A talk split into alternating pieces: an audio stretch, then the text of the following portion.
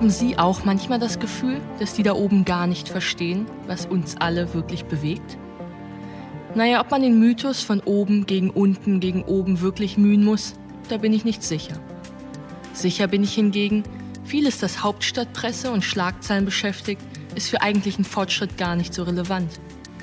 Hunderttausende engagieren sich in Gemeinden, kämpfen in Bürgerbegehren, installieren Pionierprojekte in ihren kommunalen Verwaltungen, während in der Öffentlichkeit Flugscham, Clubhouse und Gendersternchen debattiert werden. Auch Meilensteine der Nachhaltigkeit werden vor allem auf einer Ebene erreicht, der kommunalen. Gerald Zwarat ist nicht nur Digitalisierungsexperte, sondern auch Dörferlobbyist. Einer, der genau hinsieht, wo Fortschritt ausprobiert, erprobt und vorbereitet wird, nämlich in der Kommune. Viel Spaß beim achten Tag am Freitag mit Gerald Zwarat.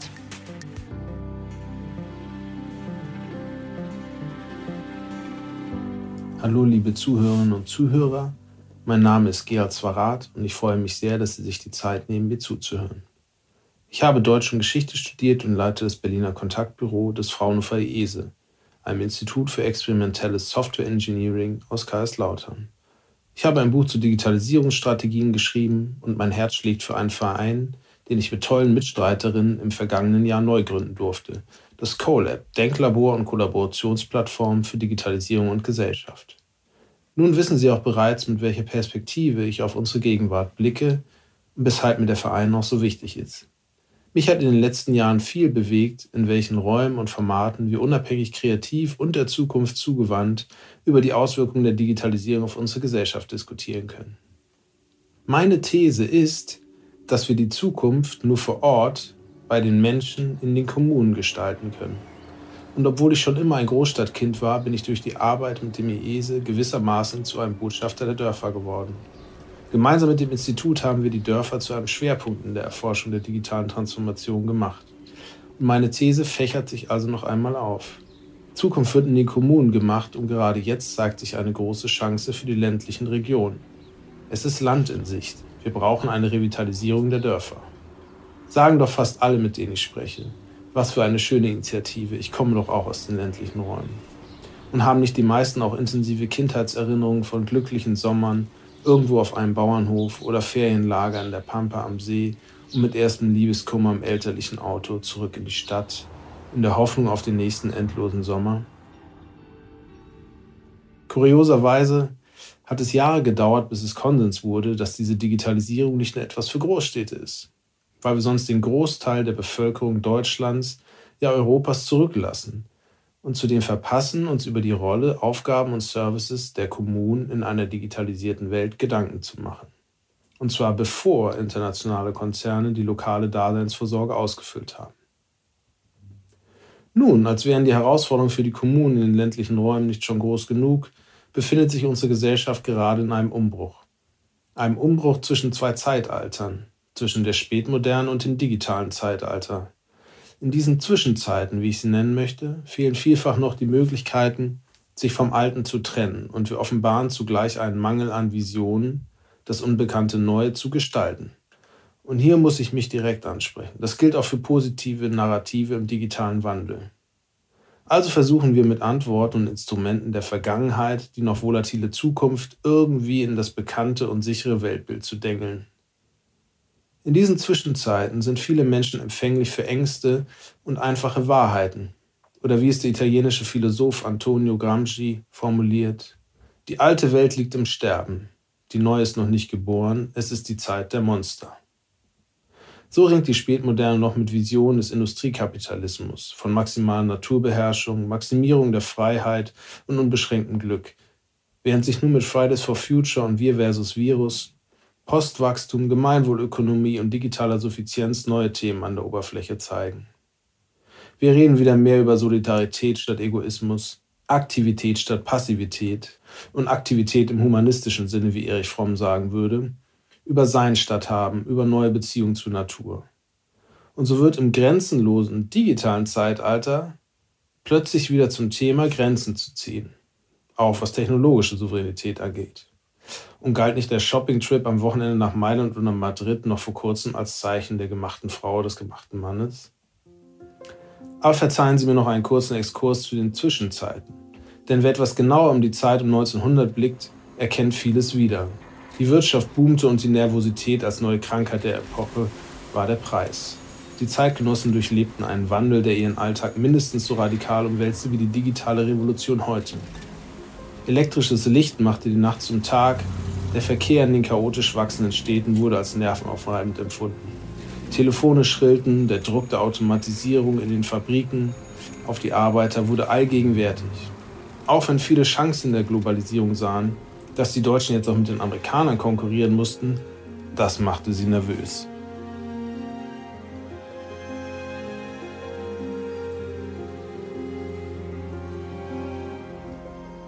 Zurück aus dem Kaiserreich in die aktuelle Debatte um Smart Cities.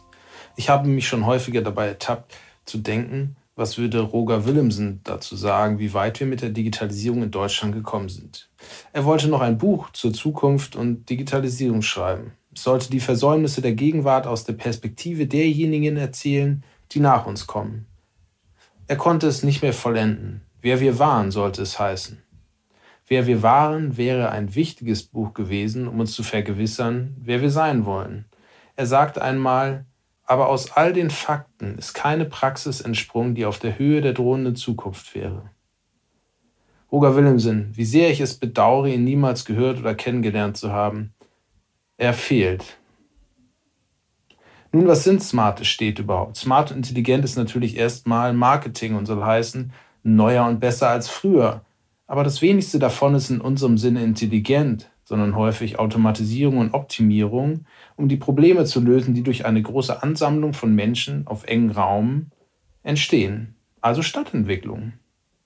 In gleicher Art und Weise lassen sich auch weitere unkonkrete Oberbegriffe wie KI oder Algorithmen, die in mancher Berichterstattung ja schon fast zwangsläufig die Weltherrschaft anstreben, entzaubern. Aktuell scheint aber eine Art falscher Drang in Großstädten zu entstehen, unsere Umwelt an die Anforderungen der Technologie anzupassen. Man könnte fast meinen, wir bauen die Fabriken und smarten Megacities so, dass die autonomen Systeme gut ihrer Bestimmung nachgehen können, aber nicht für die Menschen. Ist das smart? Hier können die Dörfer eine Antwort geben. Diskutieren wir solche Fragen. Was passiert, wenn wir Effizienz, Prozessoptimierung und Kostensenkung als Prämissen weglassen? Welche Lösungen kommen dann an die Oberfläche? Haben wir doch gerade jetzt gespürt, was wirklich systemrelevant ist und worauf wir alles verzichten können, und dass wir die Technologie an die Welt anpassen sollten und nicht andersherum. In der aktuellen Krise liegt aber auch eine enorme Chance verborgen, denn nichts eint die Menschen mehr als gemeinsame Probleme. Deshalb sollten die Kommunen insbesondere in ländlichen Räumen auf soziale Innovation setzen. Denn wir haben erkannt, dass komplexe Probleme nicht allein mit technischen Innovationen zu lösen sind, sondern ebenso neue Denkweisen und veränderte Praktiken brauchen. Denn sind nicht auch die folgenden Themen die einer Smart City, Fachkräftemangel, Langzeitarbeitslosigkeit, soziale Sicherungssysteme, Bildungsgerechtigkeit, fehlende Partizipation, Zivilisationskrankheiten, Vereinsamung und Isolation und steigender Ressourcenverbrauch? Wenn der Fokus nun auf gemeinwohlorientierte Innovation durch ein starkes Engagement der Kommunen und der zivilgesellschaftlichen Akteure unterstützt wird, werden wir viel Zusammenhalt und eine Neubesinnung von Gemeinschaft erleben. Und das wird zuallererst in den kleineren Strukturen außerhalb der großstädtischen Ballungszentren funktionieren. Denn in den Dörfern findet die Schicksalsgemeinschaft schneller einen gemeinsamen Nenner. Technologische Trends bedürfen der Konkretisierung und Einbettung in lokale Herausforderungen. Das kann die Berliner Blase nicht leisten. Die Diskussion findet vor Ort statt, in den Kommunen. Dort müssen die Luftschlösser aus dem Silicon Valley im Boden verschraubt werden und den kritischen Fragen in Bürgerversammlungen standhalten. Das Potenzial der kommunalen Ebene liegt also auch darin, das ewige Mantra des Menschen im Mittelpunkt mit Leben zu füllen. Es geht um ein gutes, selbstbestimmtes Leben, um Gemeinwohl und soziale Gerechtigkeit. Und eben nicht nur mein eigenes Leben, sondern auch um die Generation meiner Kinder und darüber hinaus. Das klingt vielleicht ein wenig esoterisch, aber ich glaube schon, dass wir ein paar visionäre Leitbilder brauchen, unter deren tieferen Sinn sich dann die notwendigen Maßnahmen erklären lassen.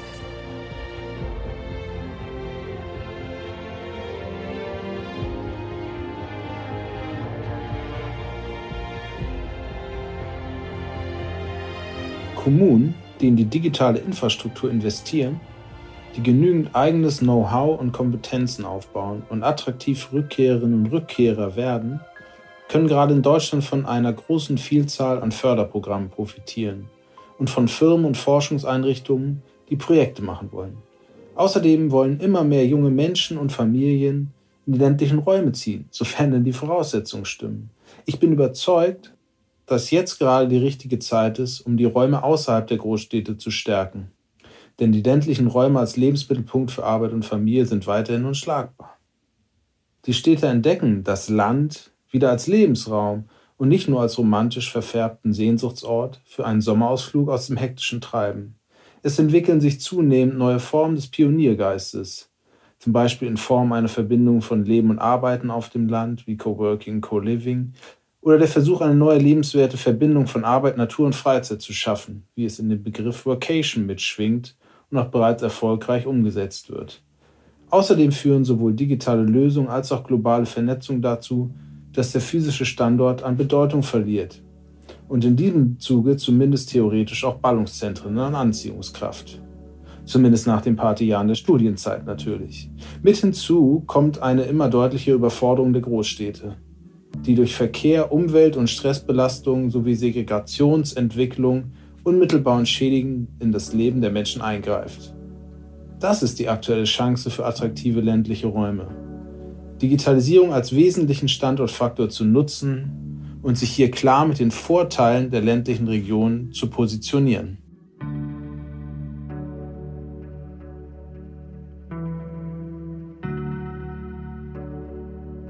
Dörfer setzen auf Visionen. Die ländlichen Regionen sollten ein paar visionäre Ideen realisieren, die die Städter neidisch werden lassen. Warum keinen Sechs-Stunden-Tag einführen und die wertvolle freie Zeit gemeinwohlorientiert ausfüllen, zum Beispiel für die Freiwillige Feuerwehr oder mit Engagement im Stadtteilmanagement.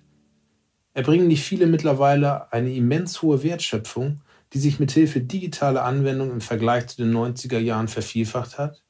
Warum nicht die gewonnene Zeit dem direkten Umfeld und der Gesellschaft zurückgeben? Damit erobern sich die Menschen ihre Schlafstadt zurück, entwickeln Verantwortungsgefühl und Zusammenhalt. Nicht zuletzt wird damit auch der Braunbrut der Nährboden entzogen, die davon gezehrt hat, dass immer mehr Bürgerinnen ungehört, ungesehen und als Objekte der Stadt und der Konzerne sich gefühlt haben und kein Vertrauen mehr in ihre demokratischen Repräsentantinnen und Repräsentanten entwickelt haben. Die Kommunen in den ländlichen Räumen sollten nicht nur von Flugtaxis träumen, sondern vielleicht mal ein bedingungsloses Grundeinkommen oder Fortbildungsguthaben testen, denn dann haben die Menschen nicht nur genug Geld in der Tasche, sondern auch genug Ideen für den Tag. Einfach mal machen, klar, wissen die meisten, dass vieles eigentlich mal gemacht werden müsste. Wenn wir doch nur wüssten, wer das eigentlich umsetzt, dafür ist ja nun keiner zuständig, wie Precht es einmal sagte.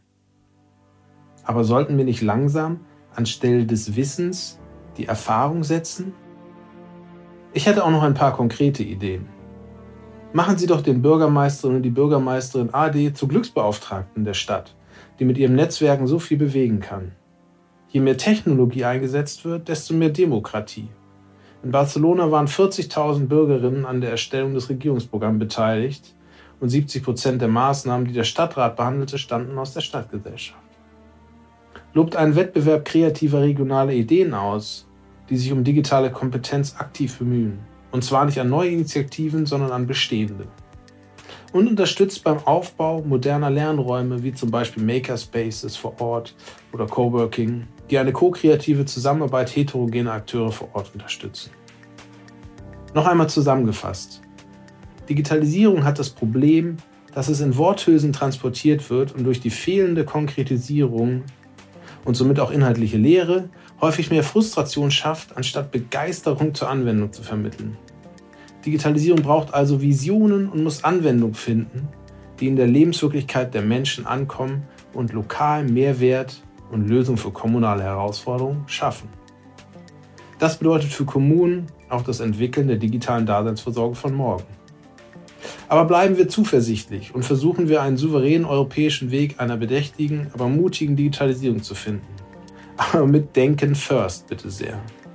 Wir haben auch sowieso keine Wahl, nicht zuletzt aus Verantwortung für die kommenden Generationen, uns mit aller gestaltenden Kraft, mit Optimismus, Neugier, Kreativität und spielerischem Erfindergeist in die Zukunft zu werfen. Here I am, Future, schreiben wir auf die Bodies unserer Babys, aber lassen Sie uns selbst Bitte nicht in der Perpetuierung des Status quo verlieren.